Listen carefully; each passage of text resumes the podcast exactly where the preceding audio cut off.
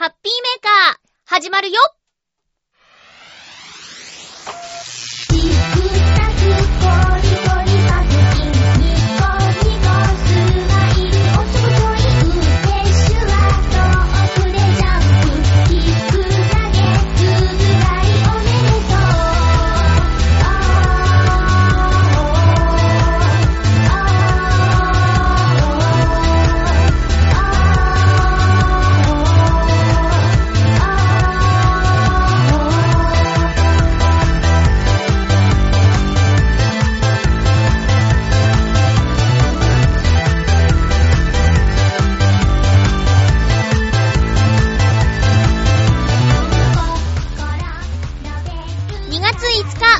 のハッピーメーカー。この番組は、ハッピーな時間を一緒に過ごしましょうというコンセプトのもと、ちょあへよ .com のサポートでお届けしております。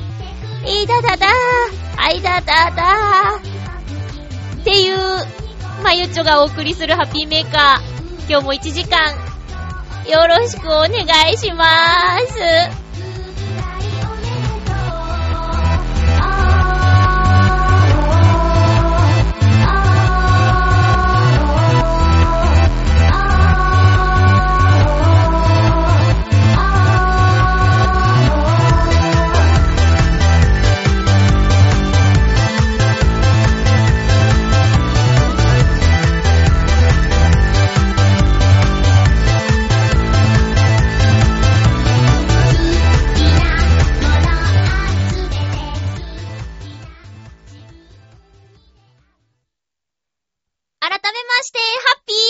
ーまゆちょこと、あませまゆです。いてて、あのですね、また、腰やっちゃいまして、12月にね、生まれて初めての、ぎっくり腰。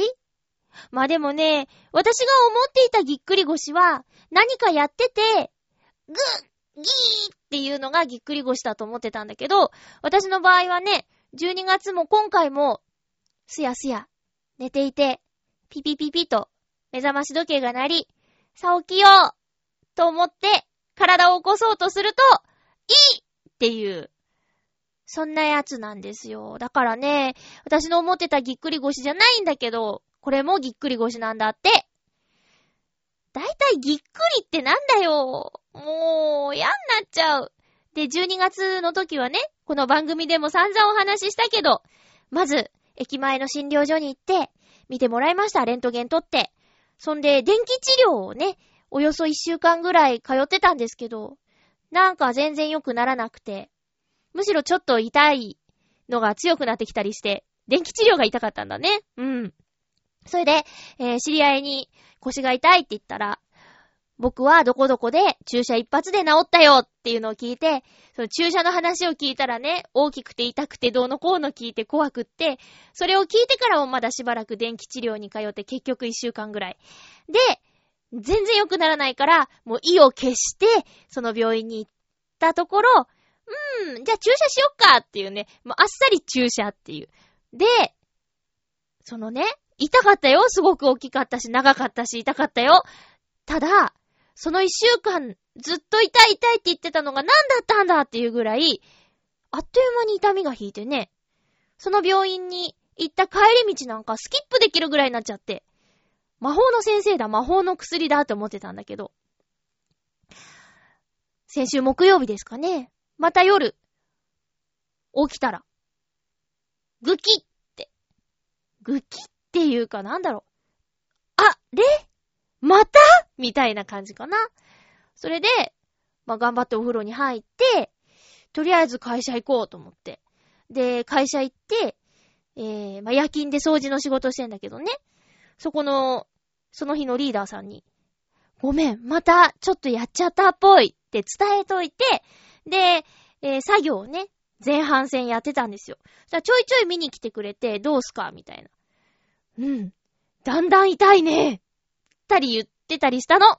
そしたら、えー、1時間の休憩があるんだけど、その後、あましさん、ちょっと上司が来るから、面談ですって言われて、はぁ、なんだ？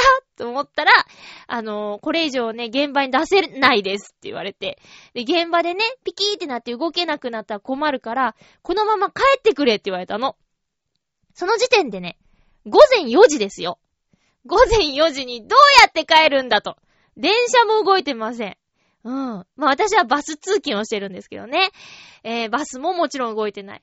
で、えーっと、って言ったら、その、始発が動くまでは待機しといてください。ただし、時給は出ませんって言われて。私ね、その休憩室にね、本も何も持っていてなかったんですよ。だからね、えー、4時半から6時半までかな。だいたい、えー、4時半、5、6、2時間、まあ、弱、2時間弱ぐらい、ボゲーっとしてて なんだよーと思って。なんだよ腰と思って、で、そのままお休みに突入したんですけど、まあ、帰ったその、えー、金曜日か。金曜日のうちに、またあの魔法の先生、魔法の注射の病院に行ったんです。そしたら、あはは、また来たのって言われて、そうなんですよ。先生お願いしますって言ったら、注射だねってまた言われて、ああ、そう思ってたけど、またあの痛いの食らうのかーと思って、でね、今回は、ちょっと痛みの範囲が広かったんです。全体的に痛かったんですよ。で、先生が触って、ここ痛いよねって言って、あ、痛いですって言って、で、ここ痛いよねって言って、あ、痛いですって言って、よし、じゃあ、注射って言って、注射してもらったの。でもね、本当はもっと他にも痛いとこあったの。そこもそこも痛かったけど、もっと痛いとこもあって。でもね、先生の言いなりになってというか、まあ、な、うん、痛いですって言ったら、あ、じゃあじゃあここにしようって言って、あの、注射をね、まあ、前回より長く痛く感じたんだけど、こうぐーってやって。で、はいじゃあ起きてみてって。で、前回は、はい起きてみての時に、スッと起きれたんですよ。だけど今回は、はい起きてみてって前の感覚で起きようとしたら、ピキーってなって、あぐーって言ったの。そしたら先生が、えあれって言ったの。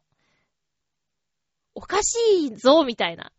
だから先生もね、こう、ツボを外してしまったのかなって思ったりして。ただね、もう、その病院まで徒歩で15分ぐらいかかるんだけど、もう行くときはもう本当に、おばあちゃんみたいな感じで、腰の痛いおばあちゃんみたいな感じで、こう、前のめりにね、なって歩いてたのが、まっすぐ立てるようにはなったんです。ただ痛い。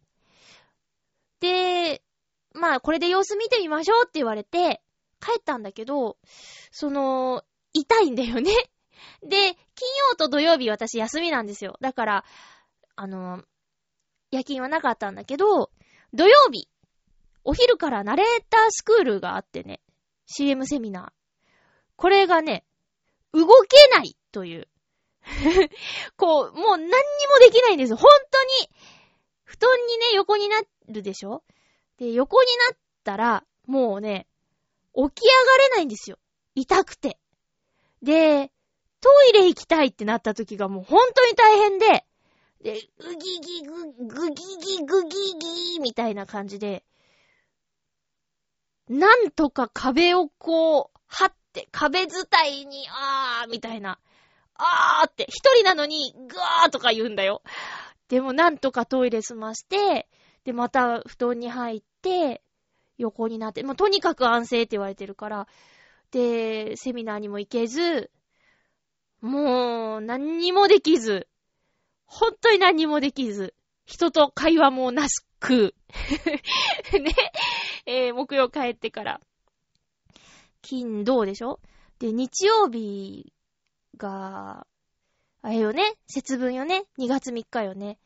で、この日にね、まあ、まりにも人と喋ってなくて、で、もう心細くて、これ一生このままなんじゃないかみたいな心細くって。で、会社のね、あの、お友達に連絡して、恵方巻き持って遊びに来てくれないかって言って、家に召喚して、二人でこう、恵方巻きをね、恵方剥いて食べましたよ。黙って。ミニ恵方巻きは売り切れてて、でっかい恵方巻きをね、黙々と食べましたよ。そして、その友達は豆も買ってきてくれたので、数えて食べました。うん。で、うちに何もなかったんだけど、あ、そうだと思って。ヨシオンさんが作ってくれた引っ越し祝いにくれた、お手製の梅酒があるわと思って、それを出して、飲んでもらって、私もちょっと飲んで、美味しくて、吉野さん美味しかったよ 美味しくて、まあ、その辺の全部は友達にやってもらったんですけど、動けないんだもん。あ、お皿はね、その食器棚でね、って。梅酒はね、食器棚の一番下のね、米のところにあるから、とか言って、全部やってもらって、もう本当にね、何にも、何にもできなかったです。うん。こんなに痛いんだね。いや、これでね、腰痛の方の気持ちが分かったよ、私。今までね、そんなじゃないと思ってたの。なんかね、いろいろ話は聞くけど、またみたいな。動けないとかって、ねえみたいなこと思ってたんだけど、動けません本当に動けないってこういうことなんだっていう。いやー、わからないものですね。体験しないと。申し訳ないけど。いやーねー。一番辛いのは、横になった姿勢から起き上がるときです。あとは、ずーっと座ってて立ち上がるときですね。だからね、電車バス、座るの怖いです。あの、停留所でね、降りる駅で、降りられない可能性があるから。まあ、座ったとしても、一駅ぐらい前からちょっと立つ準備をするぐらいな感じですかね。で、えー、今、収録は月曜日にしているんですけど、ちょっと、とてもじゃないけどね、収録ができなかったんですよ、日曜日とか。うん。で、月曜日の今、夕方なんですけどね。夕方5時過ぎかな？うん。に収録してるんですけど、その月曜日はね、あのー、ちょっとツイッターで腰が痛いっていうことをね、あ、ブログに書いて、それを読んでくださった、お会いしたことのない方が、えー、病院おすすめがあるみたいなことで教えてくださったところにちょっと行ってきたんですよ。まあ、小岩っていうところまで行ってきたんですけど、初めて降りましたよ、小岩。行ってきたんだけどね。まあ、初心でも予約可能って病院のホームページに書いてあったのに、予約できませんって言われて、ガーンと思って、で、午後から行ったの。午後の診察時間、ぴったりぐらいに行って。そしたらさ、まあ、覚悟はしてたよ。予約してないし、初めてだし。まあ、3時間待ったよね。うん。で、往復含めて4時間半かかったんですけど、これでね、レントゲン撮って、で、先生が、何にもないですねって言って、いや、なんかあったら困るけど、何にもないですねって言って、あ、じゃあちょっと痛いんですけど、どうしたらいいですかねって、仕事もちょっと体を動かすようなことやってるんですけど、って言ったら、もう安静にするしかないですねって言われてね。じゃあちょっとこの4時間半、なんやったんやと思って。これってもしかして、家で4時間半おとなしくしてたら、今夜行けたんじゃないかとかね。いろんなこと思っちゃいましたけど、まあ、私にはあの、速攻性のある注射のね、おじいちゃん先生のとこに行くのが一番いいのかもしれません。結局、三つの病院でレントゲン取ってもらって、なんともなかったので、なんなんだろうね、これね。冷えと疲労だっていう風にね、その前の二つの病院では言われたんだけど、うーん。まあ、困りましたな私ね、バイト好きなんですよ。その職場の雰囲気とか、やってる仕事とかもね、楽しいし、やりがいがあるし。だからね、休みなさいって言われるとね、ものすごく行きたくなるの。だけどね、前みたいに、動けなくはないけど、現場的にね、動けなくなったら困るから帰れって言われたら、困るんですよ。それはね。帰れないから。ねえ、真夜中というか早朝というかね。足がなくて。うーん、困った。すごく迷ってるんです。これね、あと2、3日おとなしくしてて、良くなるものなのか。ねえ。そしたら2、3日ぐらい我慢するよ。うーん。ねえ。だけどまた雪が降るじゃないですか。雪が降ったら私ね、めちゃめちゃ頑張っちゃうからね。雪かき。ねえ。そんなコーナーなんです。皆さん。いや、だけどね、気をつけようはないよ。私の場合もそうだけど、突然だったからね。こう、重いものを持ったらどうのこうのとかさ、あるじゃないですか。うん。でも、そういうの何もなくて、ああ、そう、蓄積疲労とか言われたけど、そんなこと言われたってさ、そんなこと言われたってね、うーん、どうしろって言うんだよーって思ってさ。ただね、腰が痛いとか腰を痛めてしまった場合に、本当に何もできなくなる、どこにも行けなくなる、困ったぞっていうのは本当に実感したので、まあ大事にしなきゃなぁとは思うんですけど、痛い時にどう対応するか、どこの病院に行くか、何をしてもらうかっていうのはね、日頃からちょっと考えといた方がいいかもしれないね。相性のいい病院とか。まあ、とにかく今日行った病院は正直、相性最悪でしたね。若い先生だったんだけど、なんかね、偉そうで。まあ、先生は偉いんだけど、こう、こっちが不安な気持ちを全く組んでくれない先生だったね。あ、しょうがないんじゃないですか？みたいな風に言うのうーん、でもおじいちゃんはね、あの、安心させてくれる言い方をするの。いつでもおいで、みたいな。ね。温めて、とか。うん。なんかね、ちょっとなーって思っちゃった。せっかくはるばる行ったのに。みたいなね。皆さんも、ちょっとね、気をつけよう。体一番大事ですよ。行きたくても行けなかったのはね、幕張メッセでやってた、家具市ですよ。行きたかった。もう招待券とかさ、メールでくださいって言ってもらってたの。でね、ソファーが欲しいとかね。いろいろあったのに、大家具市行きたかった。あれね、金曜日か土曜日に行く予定にしてたのに、行けなかったし、あと、小野功石さんの個展にも行けなかったし、レセプションパーティー行きたかったよ呼ばれてないけど ねえ。もしね、よ、呼んでねえよって言われたら、あのー、ソニー芸人さんのね、大好きなガッツキ大カさんとか、あのー、ジェニー55さんとか、おかえりママさんが出るライブにも行きたかったの。行きたいとこいっぱいだった。そして、土曜日の学校も行きたかったし、その後の、専門学校時代の同窓会にも行きたかったよ。同窓会っていうかね、仲良しで集まるっていう真夜中の同窓会をね、企画してたんです。行けなかった、行けなかった、どこにも行けなかったよそんな、ストレス、溜まりまくりのまゆちょのハッピーメーカーですが、オープニングはもう17分も過ぎてしまいましたよ。えーっと、普通歌ご紹介しましょう。今ね、椅子に座ってるんですけど、これを、この状態は別にね、痛いとかないんですよ。うん。ただなんか、例えば何かが下に落ちてしまった場合、拾うとかはちょっとしんどいかな。ふつおた。コージアトワークさん、ありがとうございます。まゆっちょ、ハッピー、ハッピー？最近、ツッコミメールが多くなってしまって申し訳ありません。いいんですよ、ツッコミ大歓迎。え、今回のパン、チャパタについてです。あ、前回のテーマでしたね。これは、北イタリアのパンですが、現在は、欧米全般でも親しまれているようで、作られる地域が広がった結果、形も様々なものがあるようです。ごめんなさい。まゆっちょのドラえもんのポケットみたいな形という表現が今一つ理解できていないのですが、私が知る限り、チャパタにはサンダルのような形、コッペパンのような形、長方形のものなどがあります。もともとチャパタという名前はサンダルという意味なので、サンダルが一番歴史のある形なのかもしれません。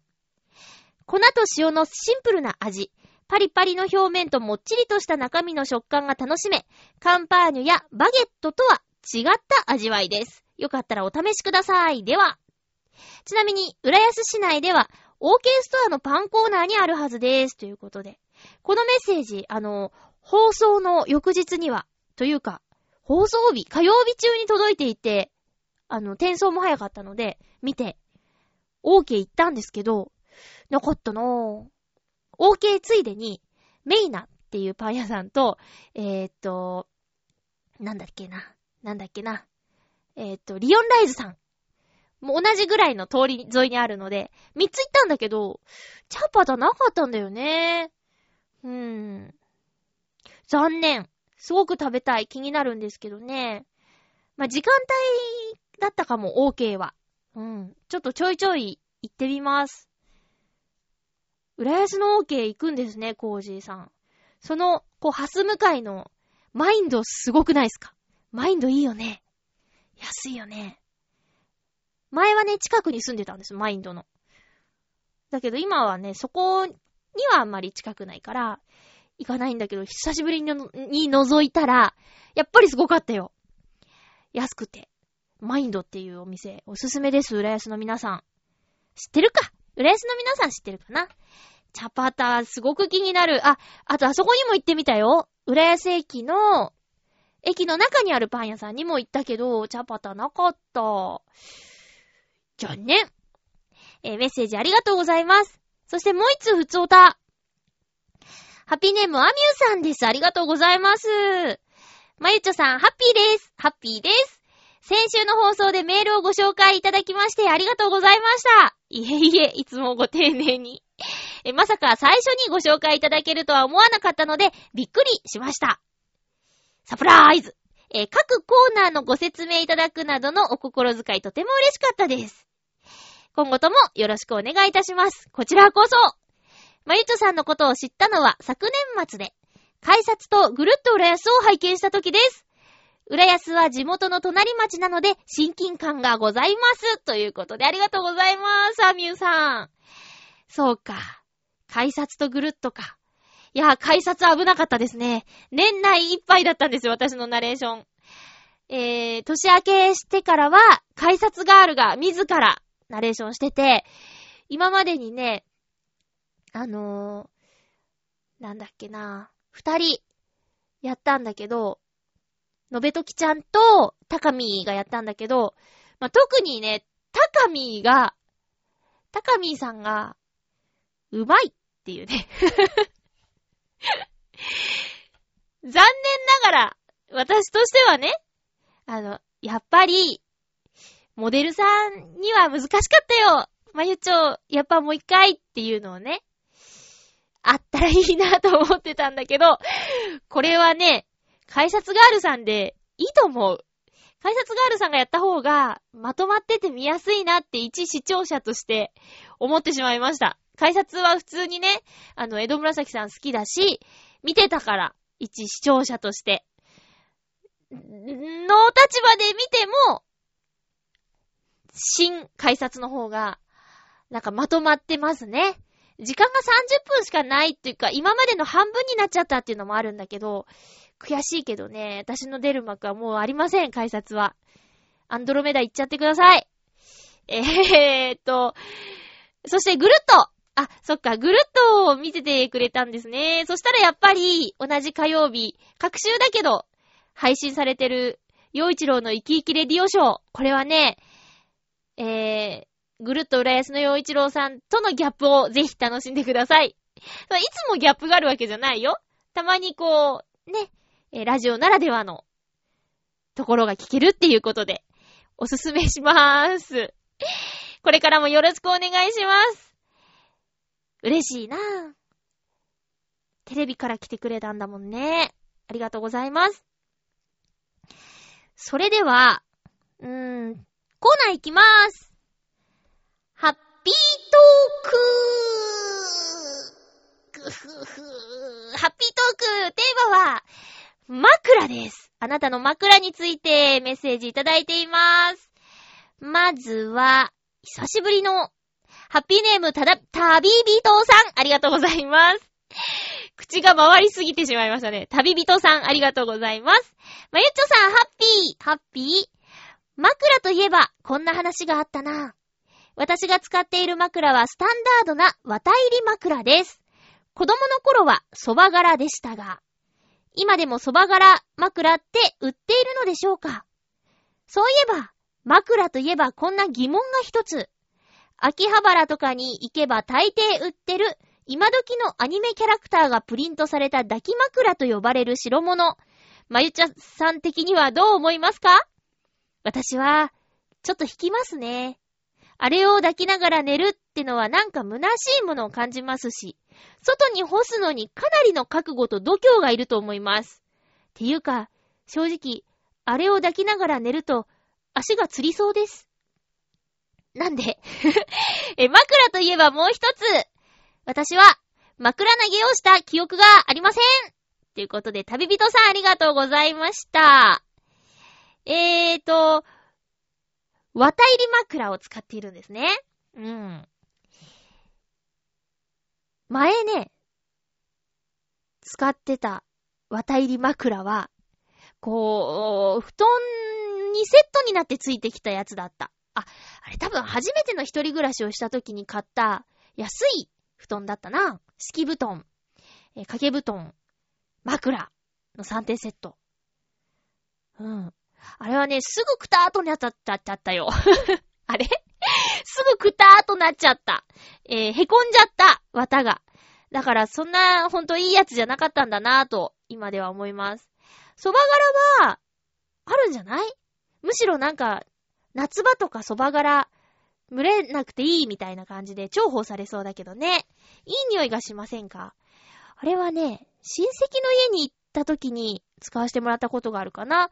家では違うやつだった。なんかね、うちはね、あの、ちょっと太めのストローを細かく切ったようなやつが入ってる枕を使ってた気がする。確か。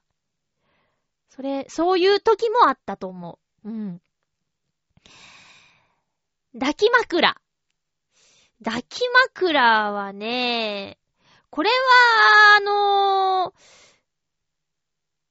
プリントされてない抱き枕だったら、こう、いいのかな？旅人さん的に。私ちなみに抱き枕を使ったことがないんですよ。割と寝相よく寝る方で、仰向け、うーん、かな？だから、抱き枕は使ったことないなぁまあ、あの、寝てるときはね、抱き枕、誰にも見られないじゃないですか。うん。だから、そんなね、恥ずかしがることもない。好きならいいと思いますよ。で、干すときは、あれ、外せばいいんじゃない？カバーみたいになってる。かな？よくわかんないけど。外して干して、で、その絵のついてる部分は洗って、こう、女性がね、下着を部屋の中に干すように室内干しをすればいいじゃないですかね。うん。なんでなんでそんな、いいじゃないですか、好きなら。ねえ。えー、え、っと、虚しい。虚しい。虚しいですか？いや、自由ですよ。いいと思います。あ寝るときは自由ですよ。ね。枕投げ。ありますあります。確実に先生が怒って突入してきますけどね。こらーつって。あれね、盛り上がるんですよね。痛いよね。当たったら。でも楽しいの。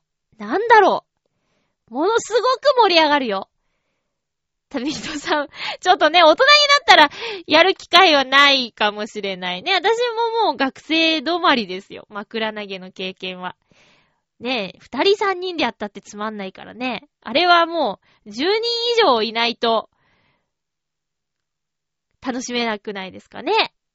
こわーっていう、入り乱れてどっから飛んでくるんだみたいなやつとか。ねえそういうのはなかなかもう大人になったら難しいよね。社員旅行でやりましたけどみたいな人がいる、いたらちょっと教えてほしいな。旅人さん、ありがとうございます。抱き枕、いいよ、使っちゃえ。進めてんのね。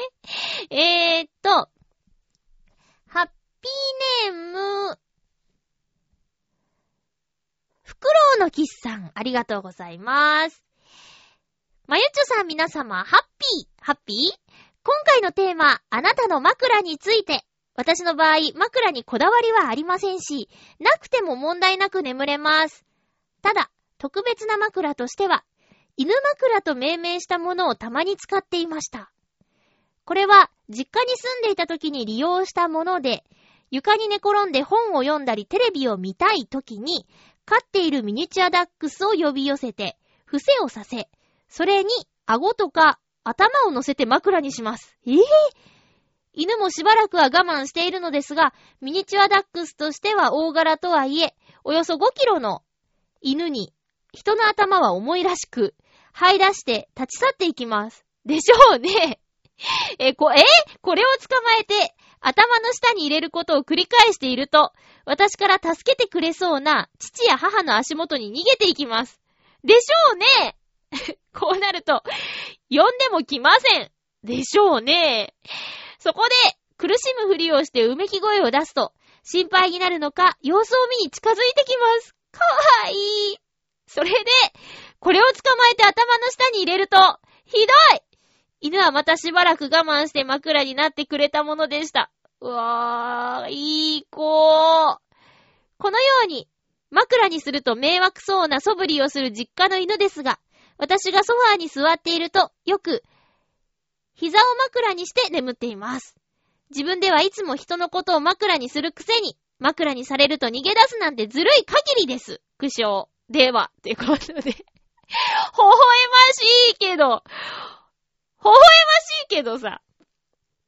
だって人の頭って、かなり重いんでしょ？それに袋のキスさんの頭なんかさ、脳みそパンパンで、普通の人より重いと思いますよ。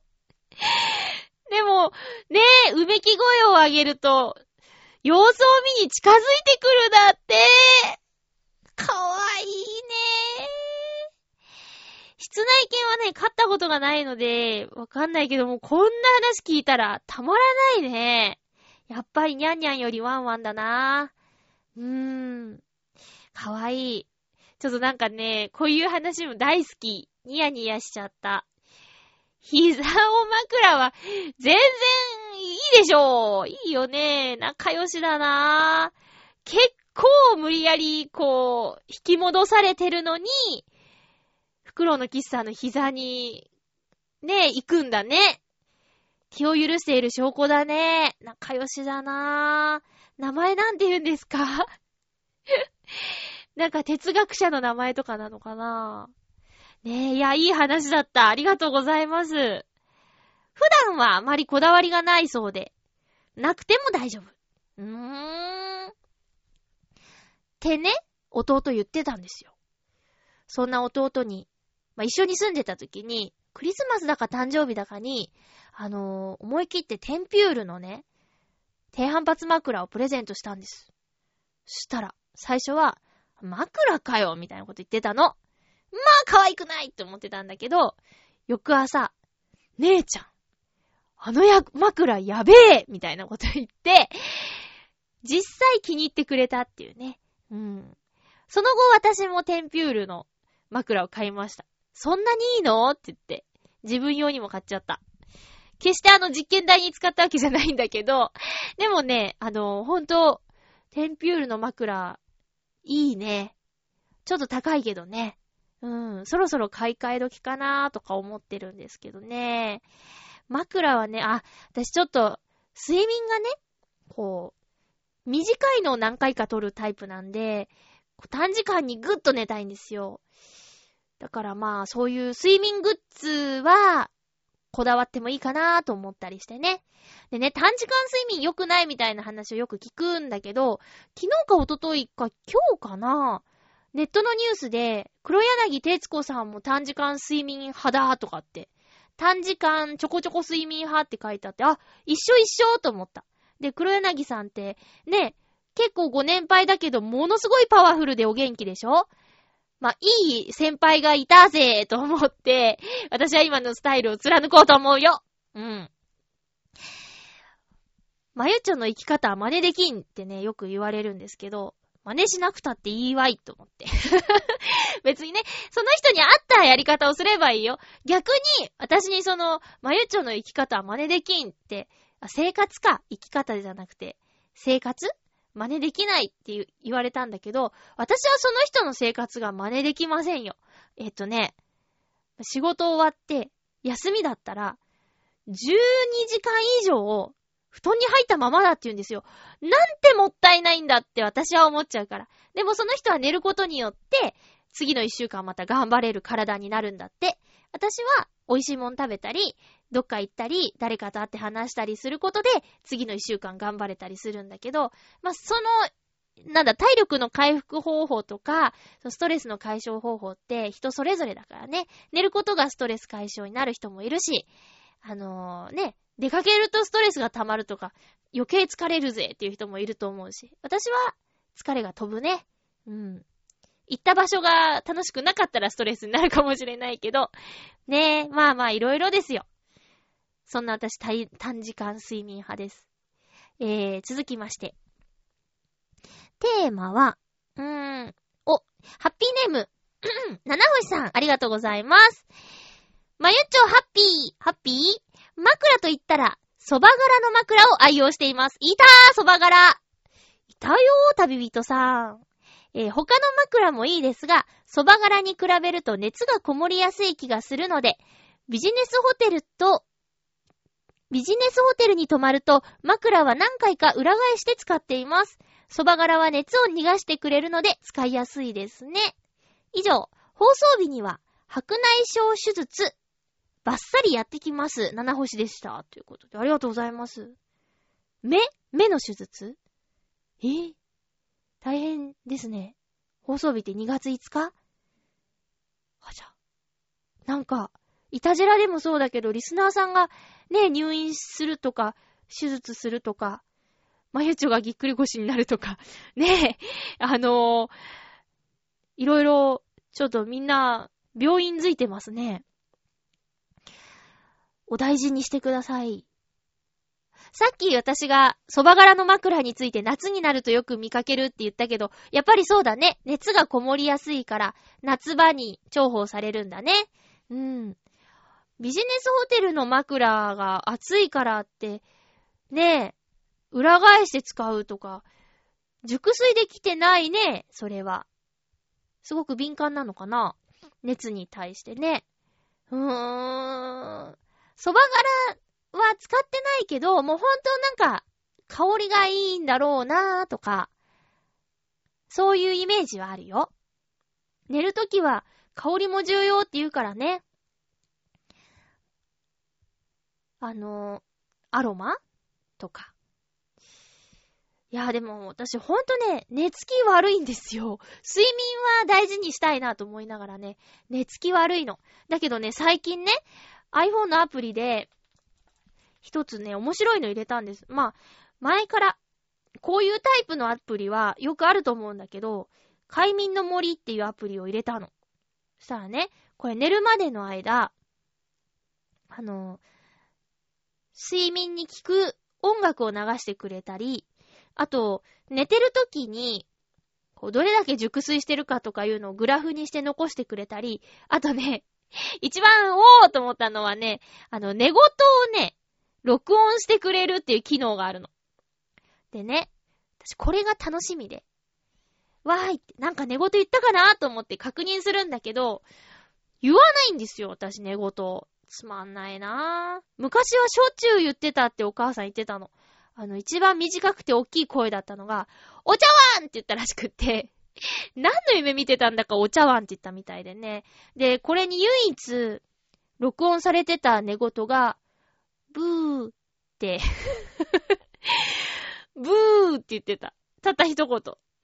うん。でもね、これ採点されるんですよ。その、寝言とか、えー、睡眠の深さとかっていうのの採点をしてくれるんだけど、今までね、えー、5日間測ってて、平均98点です。めちゃめちゃいい睡眠してるっぽいよ。3時間だけどね。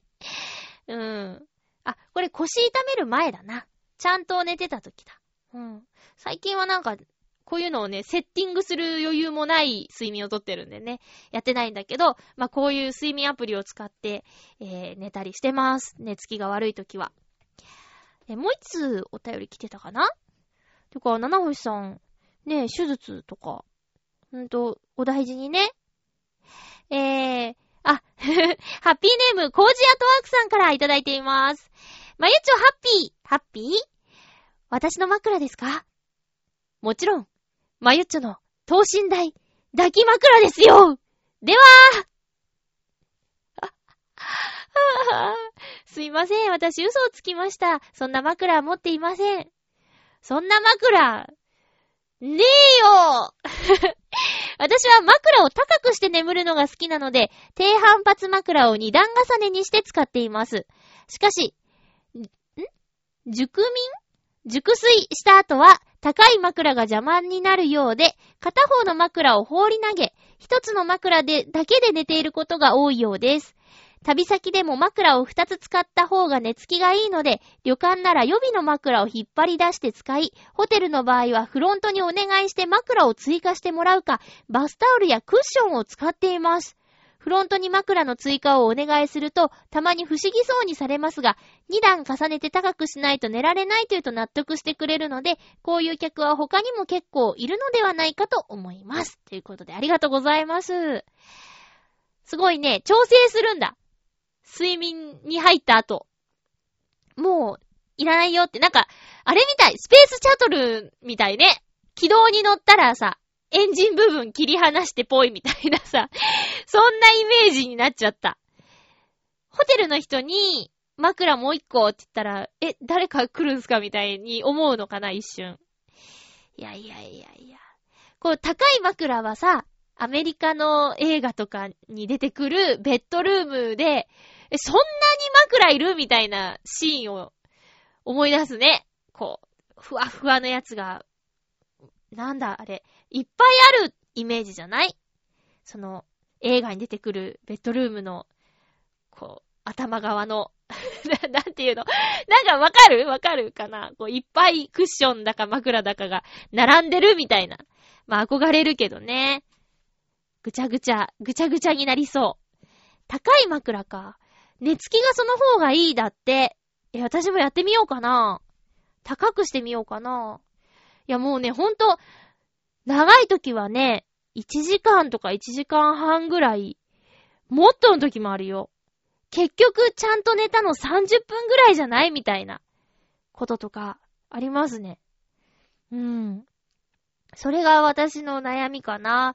だから、のび太くんの2秒3秒で眠れますっていうのは、本当に特技だと認めてますよ、私。うん。あれは、素晴らしいことです。寝つきがいいっていうのはね、時間を無駄にしてないと思うよ。あのび太くん素晴らしい。ということで皆さん いろんな枕がありましたね。えー、ありがとうございました。枕。うん、睡眠時間って、えー、取りすぎも良くないし、取らなすぎもいけないんだって。4.5時間は取った方がいいらしいよ。うん。私もまあ目指せ4.5なんだけど、いつも33とか1.53とか31.5とか、まあ、33行きたいよね。ま、うーん、できれば4.5、1.5とかそれが、な、体には良さそうだね。まあ、そんなこんなで、睡眠ってさ、これ長く取る人はなおさら、6時間理想とか言うっけ ?4 分の1日？それが毎日だから、枕、こだわってもいいんじゃないですかね。ちょっといいものとか、お気に入りのものを探してみてはいかがでしょうか。ということで、ハッピートークのコーナーでした。続きましてはこちらです。映画、映画映画映画のコーナーに、ツイッターでメッセージいただきました。ハッピーネーム、メンソーレドサンコ2013さんからです。今、言えてた？えー、っとね、あ長いっていう話をもう2週連続でしてるじゃないですか。私ね、いいこと考えた。メンソーレドサンコ2013さんでしょ？略して、ドサンコさん。もう略してドサンコさんでいきましょう。え、略してドサンコさん。ありがとうございます。映画映画のコーナーにいただきました。いや、だって長いんだもん。ねえ。えー、そ れでは、ツイッターにいただいたメッセージ。映画のコーナーです。映画テッドは、序盤しか下品じゃないので、少し残念でした。後半はいい話でまとまっているので、見て損はないと思います。っていうメッセージいただきました。ありがとうございます。テッドね。いや、お母さんとちょっと話してて、最近なんか映画見た？って言ったら、レミゼ見たって言って、あ、見たよかったよね。なんか見たいのある？テッドって言うから、え、なんでテッド、なんでテッド見たいの？みたいなね。お母さんにびっくりしたまゆちょなんですけど、そっか。じゃあお母さん見ても大丈夫そうだね。うん。じゃあテッド進めときます。なんだかんだでね、テッドのアプリもあって。私がどんだけ時間を持て余してたかわかるでしょ。こう、布団の中でね、こう、携帯をいじるわけですよ。で、アップルショップのね、こう、サイトを見て、無料ダウンロード人気ランキング100とか見てたら、テッドテッドって出てて。トーキングテッド。かわいいね。あと、写真にテッドが貼れるアプリとかもあったよ。テッドまだ見てないけどね。なんだかテッドのアプリが2つも入ってます。えー、ドサンコさんありがとうございます。私は、まあ、いろんな諸事情により映画館とか行けてないんだけど、黄色い像をちょっと見たいですね。ずっとちょっと勘違いしてたんですよ。幸せの像と黄色い像がごちゃになってて、あれ？こんな、こんなだったっけ？と思ったら、黄色い像全然違う話でしたね。あれ見たいですね。あと、船を編むを見たいですね。邦画結構見たいですね。で、暇で家でね、もう、ため撮りしちゃってたものをね、消化しようと思って、ハードディスクの中に映画があったなぁと思って。で、一番古い録画していたものから消化しようと思ったら、時をかける少女が入ってまして、えー、細田守監督の時をかける少女。これがね、あの、狼子供の雨と雪公開記念深夜映画放送みたいな感じでやってたやつを見たんですけど。サマーウォーズもテレビで見て、で、狼子供の雨と雪も映画館で見て、で、時をかける少女はまだ見てないと思って見たら、原作とか、あのー、映画とか、実写の映画とか私何にも知らないで、アニメの時をかける少女を初めて見たんだけど、私は好きだったよ。面白かった。中リーサさんが主人公の誠ちゃんの声をやってるんだね。うん。合ってたし。何の違和感もなかったですよ。うん、面白かった。で、真夏の設定なんだけどね。なんかそれもちょっと、布団の中でこうこもって、あのー、見て。なんか良かったな甘酸っぱいね。千秋と康介と誠。この女の子一人と男の子二人の三人の話ね。これ、これはね、あの、さらっと見られてよかったかな。だけど、キュンとして、懐かしさとか、そういうのもあって、いいなって。多分ね、頭のいい人は、タイムリープについてとか、いろいろ突っ込みどころはあるかもしれないけど、私はそこまで考えないので、ただ景色とか、その人間関係とか、あの、そういうところだけで、結構楽しめました。ということで、時をかける少女を見ました。まだ見てない方はぜひ。サマーウォーズとか、狼子供の雨と雪とか全部見たけど、三つの中では一番好きだったかな。時をかける少女が。私はそうですよ。皆さんどうでしょうかということで、映画映画のコーナーでした。それでは、あー、あ、そうだ。お便りもう一通ご紹介。えー、ふつおた七星さんからいただいています。まゆちょハッピー。ハッピー？ハッピーとは言えない七星です。んどうした？え、今回のハッピートークのお便りを送った時に、白内障手術中と書いておりましたが、2月下旬まで遠のいてしまいました。理由は私の精神的なものや目の状況にあります。そこで、本来日帰りの手術のところを大きな病院に移転して入院することになりました。ここで問題が。以前より再就職のお便りを送っていましたが、2月中の入社が難しいため、就活ほとんど動けない状況になってしまいました。仮に入社してもいきなり休ませてほしいとは言えませんものね。ここらは覚悟していますが、どうも憂鬱な気分が続いております。そこでまゆちょに質問です。どうしようもない時のことが起こった時、気分を変えるためにはどうしていますか？気分を切り替えるためにどうしていますか？まゆちょに聞くのは筋違いかもしれませんが、よろしければお教えください。それでは失礼します。ということで、七星さんなんか大変なことになってるね。そっか、さっきね、放送日に手術って書いてあったけど、伸びちゃったんですね、その後。うーん。就職のこともあるし、気分が憂鬱になっちゃうよね。これは、そうね、そうなっちゃうよね。どうしようもないことが起こったとき。うん、どうしようもないことが昨年の夏に起こりましてね。その時は、まあ、そうだなぁ。その時は、うーん、どうしたかな最初はね、そのことばっかり考えちゃうんですよ。もんもんもんもんと。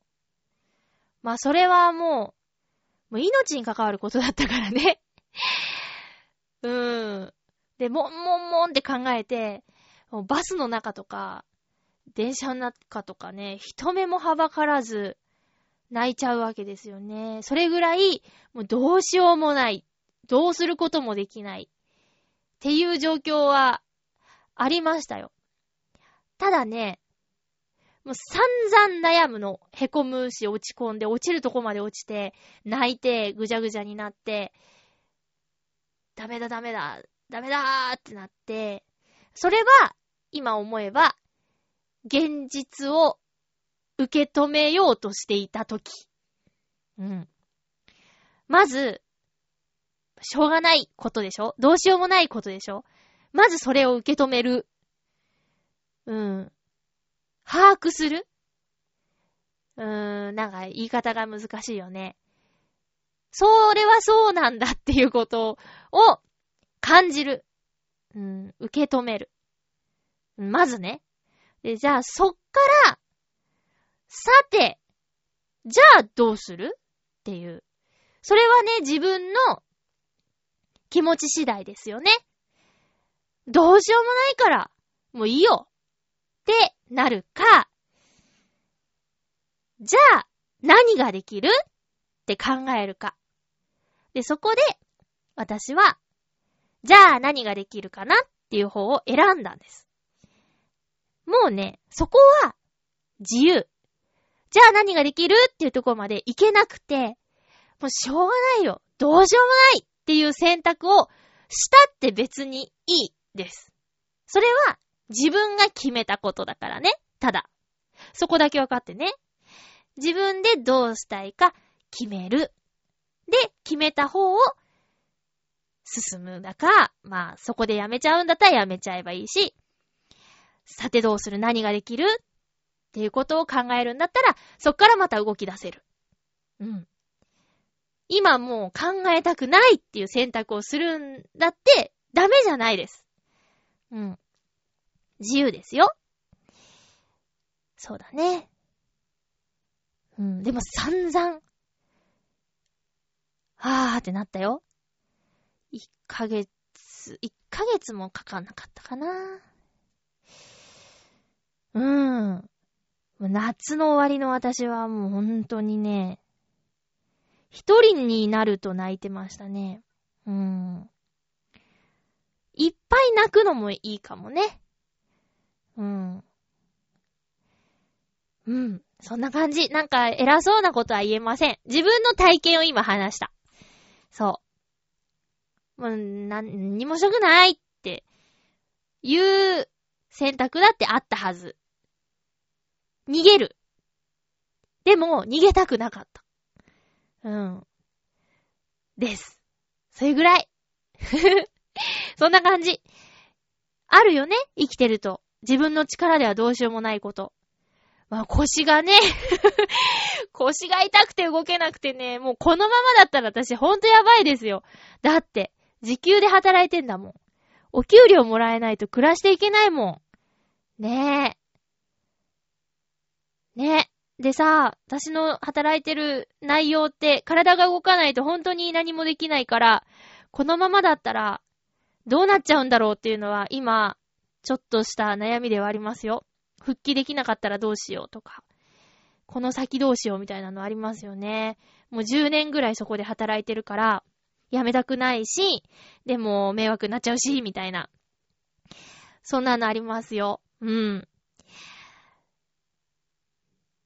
やれることを精一杯。できたらいいよね。うん。あとは、そうだな、自分が一番不幸だと思わないことかな。もし、前向きになりたいんだよって思うんだったら、自分が一番不幸だとは思わないことかな。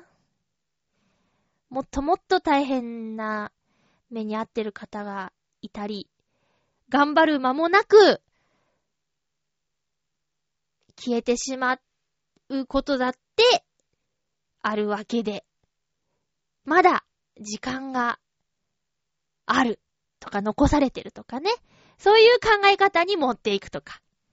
うん、どうしたいかだよね。どうしたいか。投げ出したいか。頑張りたいか。なんとかしたいか。どうしたいか。それは、本当に、周りの人がどうこう言うことじゃなくて、自分で決めること。うん。です。健康第一ですね。本当に。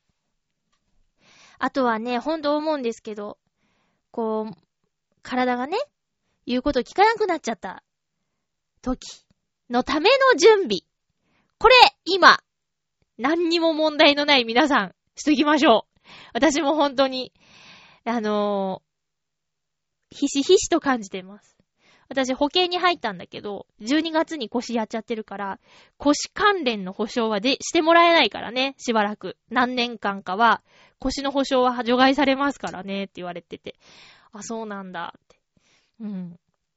まあ、だけどね、あの、受けたい時に受けたい、うーん、医療が受けられるように保険に入りましたよ、私。